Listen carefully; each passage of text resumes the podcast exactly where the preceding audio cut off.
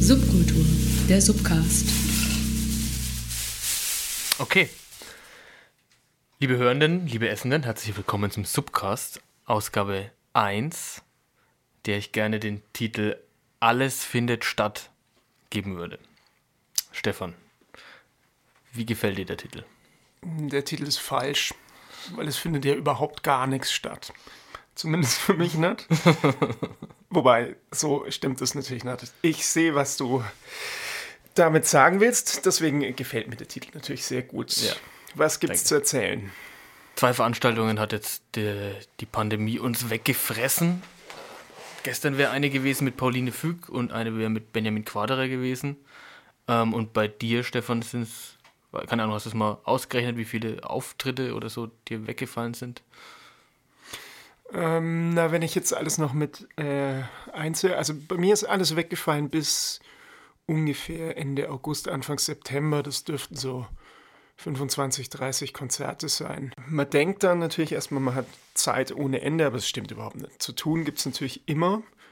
Ähm, kriegen ja auch alle mit. Das verlagert sich alles auf, äh, auf die Online-YouTube-Produzierschiene, wo natürlich äh, jetzt, jetzt, jetzt gibt es eine große Diskussion, alle Kulturschaffenden bieten Kultur kostenlos an und es ist äh, großes, großer Aufschrei. Ich sehe das ein bisschen differenziert. Ähm, sowas kann natürlich äh, ein Live-Ding nicht ersetzen, soll es aber auch gar nicht. Das ist einerseits Beschäftigungstherapie für die ganzen Leute, die auf einmal da sitzen und nichts mit zu tun haben.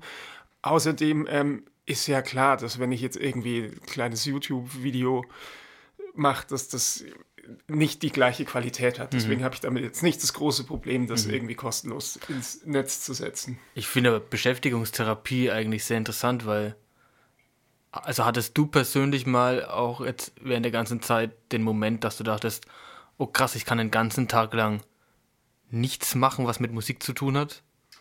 Interessanterweise nicht, nee, weil ich einfach gern Musik mache. Also es gibt viele Menschen, die jetzt irgendwie so, ah ja, ich komme zur Ruhe und die Pandemie und alles. Ähm, ich war eigentlich ganz zufrieden mit meinem Leben so. Ich finde, äh, also mir fehlt das, mir fehlt das Musik machen. Klar hat es irgendwie Qualitäten, sich auf sein Instrument konzentrieren zu können, mal üben zu können und so. Oder eben in diese YouTube-Produzierschiene mal reinzuschauen, obwohl das nie mein Hauptbusiness wird. Ich werde Live-Musiker bleiben. Aber nee, ich äh, gerne wieder ohne Pandemie. Und hast du es jetzt mal irgendwie quasi in einer Art und Weise aufgerechnet, wie viel jetzt einerseits eben weggebrochen ist und andererseits dadurch entstanden ist an Sachen, die man deswegen anfängt zu produzieren und die, die es jetzt gibt und zwar nur, weil es auch Corona gibt? Ähm, ich habe es nicht wirklich aufgerechnet, aber ich habe tatsächlich das Gefühl, ich kriege mehr geschafft, weil ich als äh, normalerweise als äh, Live-Musiker, der nur vom Konzertieren lebt, bei mir ist ganz viel Fahrzeit. Das heißt, wenn ich irgendwie ein Konzert in Berlin spiele und danach nach Mülheim, das sind irgendwie, das sind irgendwie schon 15 Stunden, wo man im Zug sitzt. Und ähm, ja, da fokussiert sich alles auf, auf das Konzert. Da kriege ich davor und danach natürlich nicht viel geschafft, weil irgendwie die, Reisezeit alleine und es ist auch anstrengend. Dann kann ich danach irgendwie noch 20 YouTube-Videos produzieren. Hier sitze ich jetzt rum und habe das Gefühl, ich krieg sogar mehr geschafft. Vielleicht kann man in eine lustige Sache sogar reinhören. Mit, ähm, es, es, es gibt diese Streaming-Sache Culture Continued, die verschiedene Sachen äh, in, in Nürnberg so ein bisschen aussucht. Und ich habe mit ähm, Peter Christoph und Linda Mund ein, ähm, den Titelsong der Serie Monk vertont. Und das ist genau das, was ich meine. Das ist natürlich jetzt nicht der Ausgleich für ein geiles Live-Konzert, sondern es ist ein bisschen humorvoller Umgang mit Hallo, wir sind, wir sind da und wir machen ein paar lustige Sachen. Genau. Hier also mal kleiner Ausschnitt. It's a jungle out there.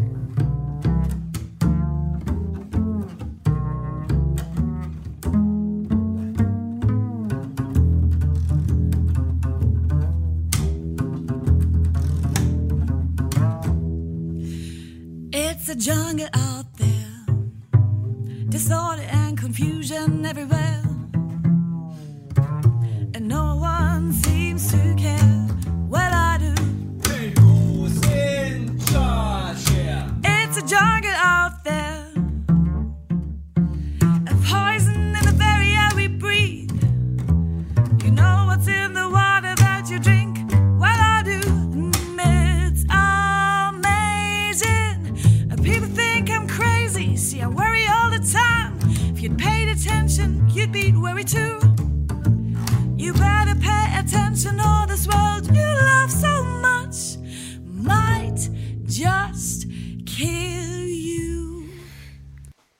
die Subkultur hat sich natürlich im Internet betätigt. Wir haben auch ein Video aufgenommen, auch tatsächlich mit dem Peter Christo vom Kontrabass.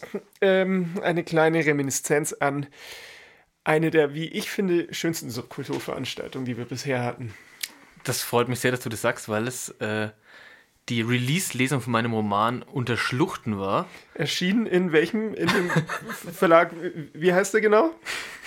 Äh, Verlag 84,7? Serie 945752, glaube ich. Das ist äh, schwierig zu merken. Sorry, Jakob, äh, mein, mein Verleger und Lektor, falls ich das jetzt die, die Zahlenkombination falsch wiedergebe, aber sehr netter, sehr schöner Verlag, wo unter Schluchten erschienen ist. Ähm, und wir haben live eine Release-Lesung gemacht. Ähm, Andreas Tam plus drei Bässe. Jetzt haben wir es nochmal ein bisschen reinszeniert mit zwei Kontrabässen und dem Anfang der Geschichte. Und auch da hören wir jetzt nochmal rein.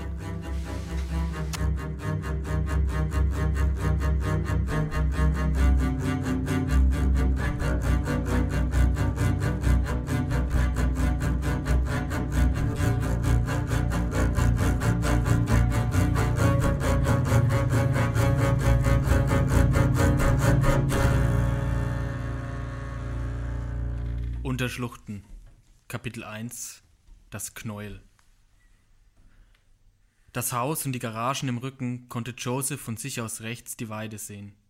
Der starke Kontrast zwischen fast gelbem Sandboden und frischem Gras, getrennt durch den schmucklosen Zaun, dahinter grasten Pferde, dahinter fing der Wald an, alles Fichten. Links von Joseph erhob sich die Autobahnbrücke aus dem flachen Land, eine Betonschlaufe vor dem blauen Himmel. Die Autobahn selbst war hinter einer langgezogenen Erhebung versteckt. Sie war nicht zu sehen. Aber hören konnte man sie. Tag und Nacht konnte Joseph die Autobahn hören, und wenn die Leute, mit denen er darüber sprach, sagten, da gewöhne man sich doch dran, vor allem wenn man schon immer da wohne, das höre man doch bestimmt gar nicht mehr, dann hatten sie nicht recht.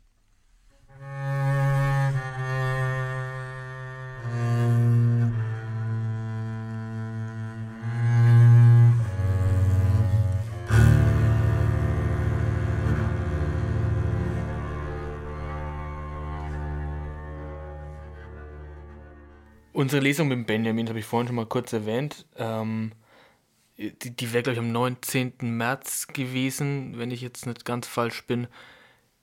Die, die ist dann ausgefallen, die stand aber wahnsinnig lange noch auf der Kippe. Wir dachten so in der Woche und auch so ein paar Tage vorher noch, wir könnten das machen. Ähm, und dann ging aber, das war genauso diese Anfangszeit der Pandemie, alles total schnell. Und als dann dieser Tag da war, hätte die Buchhandlung Jakob, wo das stattgefunden hätte, gar nicht mehr offen gehabt. Ähm, was für ein Benjamin jetzt natürlich auch ähm, relativ ärgerlich war, dass sein Debüt für immer die Alpen genau in diese Phase, als dann auch die Buchhandlungen zu hatten und seine ganzen Lesungen stattgefunden hätten, ähm, erschienen ist. Ich habe dann quasi stattdessen, also wir versuchen natürlich die Lesung nachzuholen, weil mir das auch sehr wichtig ist, dass wir den Benjamin mal hier haben. Ähm, ich habe dann stattdessen bei ihm angerufen, wir haben ein kleines Interview gemacht und ich habe mich mal erkundigt bei ihm, wie es ihm mit der Situation geht. Es ist halt insofern scheiße, dass dass das so mein erstes Buch ist und dann dachte ich, und dann sitzt man da so alleine dumm die ganze Zeit mit diesem Ding mhm. und freut sich dann darauf, bis endlich mal irgendjemand was dazu sagt. Und als dann endlich die Möglichkeit ist, dass jemand da was dazu sagen kann, bricht diese Pandemie aus. Mhm. Ähm, insofern, das war schon krasse Planänderung dann. Ja. Und aber irgendwann dachte ich halt, ja, okay, ich muss das halt akzeptieren. Mhm. Und jetzt ergeben sich tatsächlich aber dadurch auch wieder ganz andere Sachen, wie eben zum Beispiel, dass ich beim Subcast dabei sein darf. ähm, ich, ich beobachte jetzt auch so ein bisschen, dass Menschen, die vielleicht ein wenig hin und her gerissen sind zwischen man will Aufmerksamkeit, man ist aber auch scheu, jetzt ein bisschen ambivalent reagieren. Also bist du jetzt gerade mehr traurig darüber, dass so viele Lesungen ausfallen oder bist du mehr erleichtert darüber, dass so viele Lesungen ausfallen? Naja, teilweise denke ich mir, ich bin immer super nervös vor Lesungen und deswegen denke ich dann ab und zu, ja, okay, eigentlich auch cool, dass, mir, dass ich da nicht so nervös sein muss. Mhm. Aber insgesamt ist es schon scheiße. Ja. Weil ich, also ich mache das ja gerne, ich habe mich darauf gefreut. Ähm, ja, genau, und es, ich habe mich einfach gefreut, endlich mal mit Leuten darüber sprechen zu können, was mhm. ich halt die ganze Zeit alleine gemacht habe. Und das fällt jetzt halt irgendwie weg, was schon irgendwie nicht so geil ist. Aber du hast sicherlich auch die Hoffnung, dass es wahrscheinlich nicht komplett, aber zumindest in Teilen nachgeholt werden kann. Ich weiß halt nicht, ob das geht, weil ich meine, diese ganzen oder viele Veranstalter machen halt wie die Verlage, die haben dann Frühjahrsprogramme und Herbstprogramme. Mhm. Und die richten sich halt je nachdem, was gerade erscheint. Und äh, ich glaube eigentlich nicht, dass ich glaube nicht, dass man vor Herbst wieder Veranstaltungen macht. Ja. Und das heißt dann halt, und die Veranstaltungen im Herbst, das sind dann halt für die Leute, die Bücher im Herbst ja. publizieren. Und dann ist so ein Frühjahrstitel wahrscheinlich nicht mehr ganz so interessant. Aber ich meine, vielleicht sind das jetzt, ich, wird das auch alles anders und ich bin zu pessimistisch. Keine Ahnung, weiß ich ja. nicht. Wir werden schauen, dass wir dich trotzdem nach Nürnberg holen. okay, ich freue mich schon. Das war das Highlight von meiner Leserzeit. Ich weiß. Ja. Ähm, so, jetzt in, in dieser Pandemiesituation, wie schaut dein Routinetag in der Quarantäne aus? Ich habe tatsächlich wahnsinnig viel zu tun. Ich habe deutlich mehr zu tun als sonst. Mhm. Weil jetzt gestern zum Beispiel haben mich vier Leute angerufen, die mit mir darüber sprechen wollten, wie das ist, wenn man ein Debüt veröffentlicht während Corona. Ja. Und so Zeug passiert die ganze Zeit, sagen irgendwelche, dann muss soll ich so Videos aufnehmen für irgendwen oder irgendwas einlesen. Ähm, und ich schreibe super viele E-Mails. Das mhm. ist neu für mich sehr viel zu tun zu haben. Das kenne ich nicht. Und wie, wie ist denn deine Erfahrungen damit? Also ich habe mich jetzt mit, mit dem Stefan auch darüber unterhalten, dass man jetzt ja wieder auf andere Formen der Kommunikation zurückgeworfen ist und auf einmal muss man viel Videochat machen. Ähm, mhm. Funktioniert das für dich oder bist du abgefuckt davon? Ich weiß nicht, ich versuche halt eigentlich in der Regel zu telefonieren. Mhm. Telefonieren finde ich cool. Also cool. Finde ich okay, aber ich hasse zum Beispiel Chatten. Ah ja. Ja. Deswegen, eigentlich für, für mich ist das, das habe ich auch gestern gedacht, für Leute, die gerne telefonieren, ist jetzt die perfekte Zeit. Aber hast du schon immer gerne telefoniert? Nee, nicht, dass, ich, dass ich sage, telefonieren ist mein Hobby oder ich liebe telefonieren oder so, aber ich habe immer lieber telefoniert als gechattet. Ah ja. Das ist seltsam. Und jetzt habe ich, spüre ich auch, dass eher die Bereitschaft da ist zu telefonieren. Und wenn man telefoniert hat, muss man nicht mehr chatten. Ja, ich, ich bin ein bisschen enttäuscht eigentlich, dass jetzt nicht ähm, ausufernd gechattet wird, weil ich das sehr viel besser finde als telefonieren.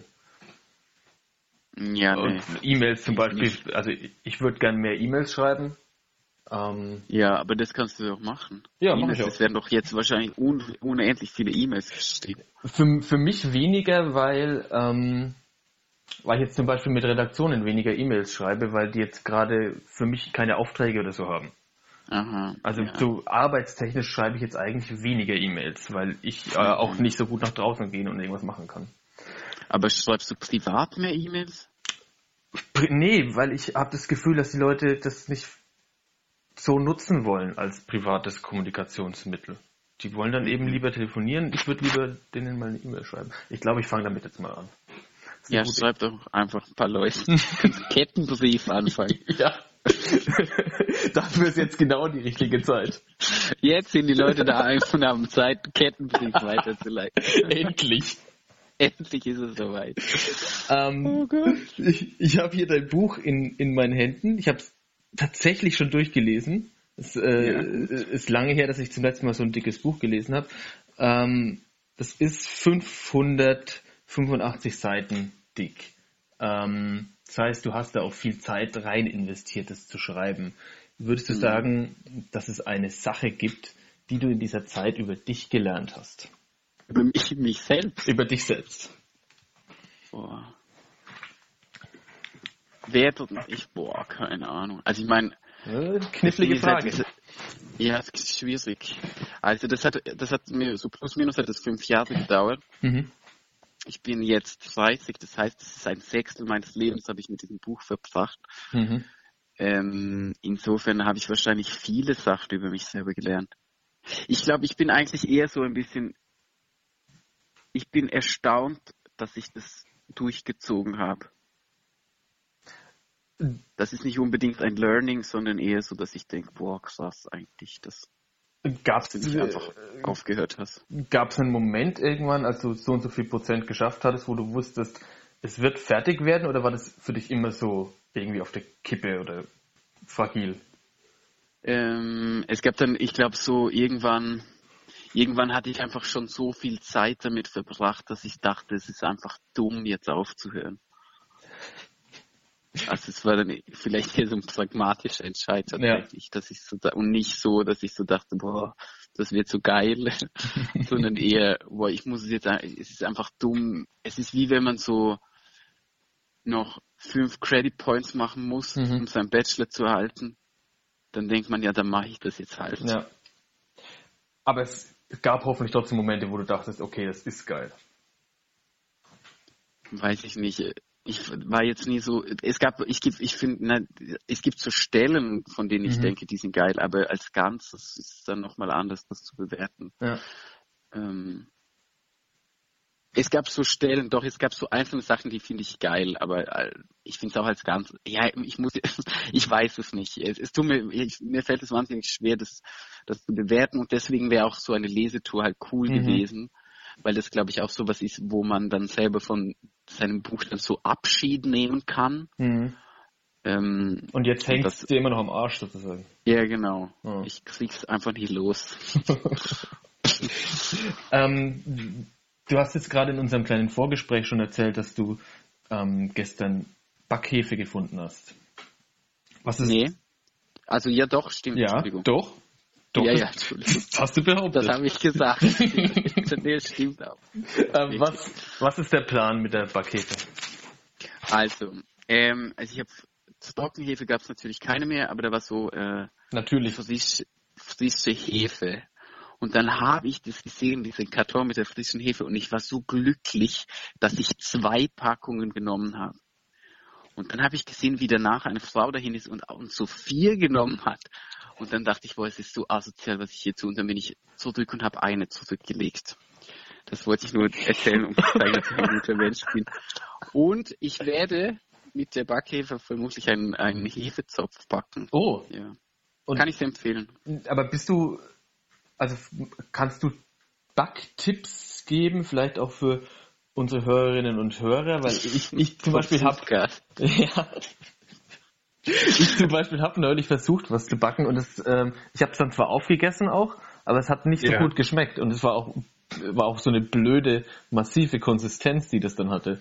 Und Was ich das äh, ich finde, das ich habe ähm, gedacht, ich mag weiße Schokolade halt sehr gern. Warum macht man nie Kuchen mit weißer Schokolade statt mit dunkler? Und habe dann ein Rezept gefunden für so eine Art, das heißt äh, Zauberkuchen, das heißt, den hat eigentlich, den backt man und dann stellt man ihn noch zwei Stunden in den Kühlschrank und dann hat er wie so drei verschiedene Strukturen angeblich.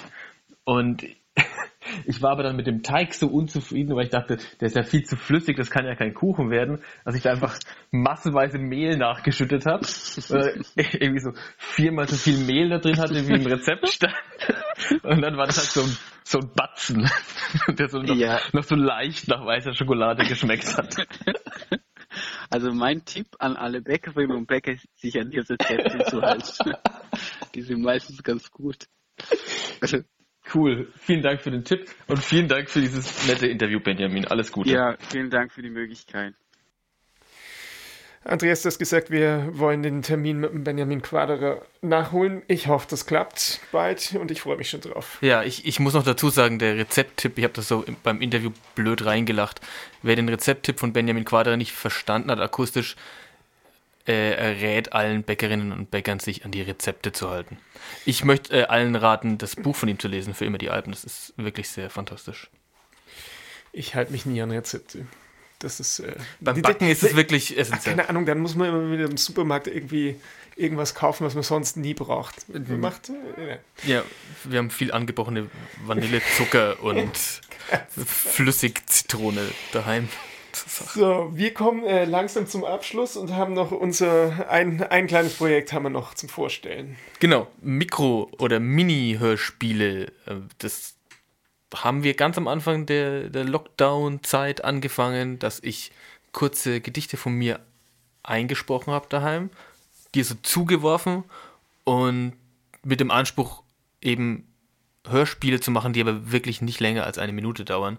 Ähm, wir hören jetzt in eines rein. Es gibt mittlerweile drei, die auf unserer Soundcloud-Seite zu finden sind. Welches hast du ausgewählt, Stefan? Ähm, ich habe U steht für Ungarn ausgewählt, Mhm, warum dieses? Weil, weil ich finde, das ist das Absurdeste geworden.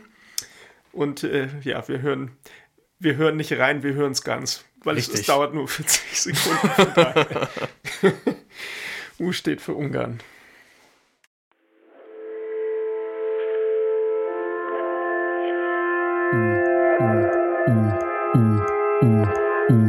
steht für Ungarn.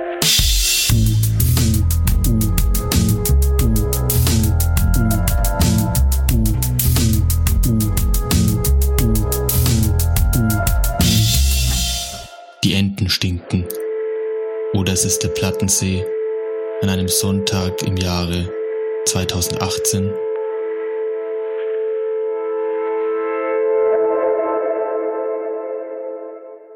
Ähm, U steht für Ungarn, wenn du jetzt. Also, ich weiß nicht, ob du dich daran erinnern kannst, wie du das produziert hast. Für mich ist das ja ähm, so, ich, ich habe viele oder relativ viele so ganz kurze Gedichte und habe einfach geguckt, welche davon finde ich noch cool. Ich lese die ein und schicke dir die. Und wie kommst du dann oder erinnerst du dich daran, wie du auf eine Idee gekommen bist, was du damit produktionstechnisch anstellen kannst? Weil du hast ja relativ viel jetzt dann auch gemacht damit. Ähm, ja, also ich erinnere mich noch an das erste. Das war so kriminalmäßig und da habe ich erstmal versucht, okay, wie, wie kann ich klischeemäßig arbeiten? Also ich habe hab nicht den Anspruch, jetzt gleich das Rad noch zu erfinden, sondern versuche äh, erstmal das traditionelle Handwerk quasi irgendwie auf 30 Sekunden Hörspiele umzusetzen und habe einfach Gruselsounds dazu gemacht. Ich weiß nicht, ob du dich erinnerst. Bei U, U steht für Ungarn, das jetzt irgendwie doch äh, ein bisschen anders daherkommt. Ich habe einfach, ähm, ich, ich folge meiner Intuition und U, U ist halt diese Art Urlaut, der hat seine rhythmische, äh, ähm, rhythmische Note in sich und ich habe ich habe nie in meinem Leben so viel, viel Beat-Kram produziert, wollte das aber irgendwie Ah, immer tun und habe das dann zum Anlass genommen, dein U ähm, als, als Beat-Grundlage zu nehmen. Außerdem suche ich nach Wegen, dich ein bisschen albern aussehen zu lassen. Und ich, ähm, ich hoffe, das ist mir gelungen. Und Das ist lieb. der äh, absurde Übergang zu den äh, Gänsen. ja, es soll auf je, er hat auf jeden Fall auch eine natürlich humorvolle Note. Das ist schön.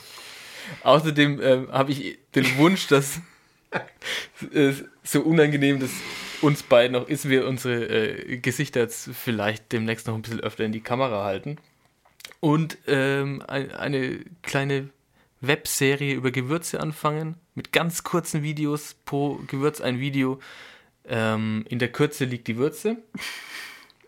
Mm, erste Folge muss natürlich äh, äh, sich um Salz drehen. Stefan, wann hast du zum letzten Mal was gesalzt? Gesalzt? Gesalzen?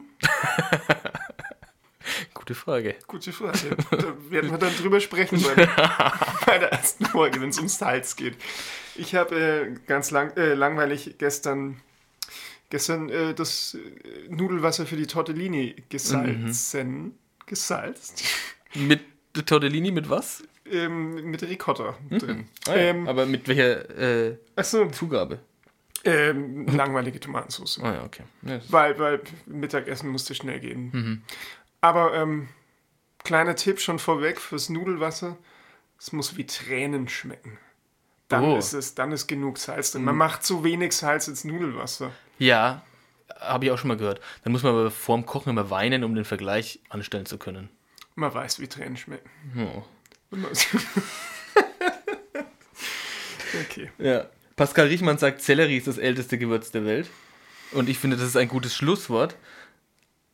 Beziehungsweise, ich habe gestern gelesen, das war so ein äh, Kommunikationswissenschaftler, der das gesagt hat, man soll jetzt nicht mehr so oft bleib gesund sagen zum Abschied, sonst verliert es komplett seine Bedeutung. Was ich auch irgendwie, also das ist ja einfach nett. Keine Ahnung, ob jetzt der Kommunikationswissenschaftler irgendwie Angst hat, dass er nichts anderes zu tun hat, als, aber ähm, deswegen sage ich nicht bleib gesund, sondern ciao Kakao. Was sagst du?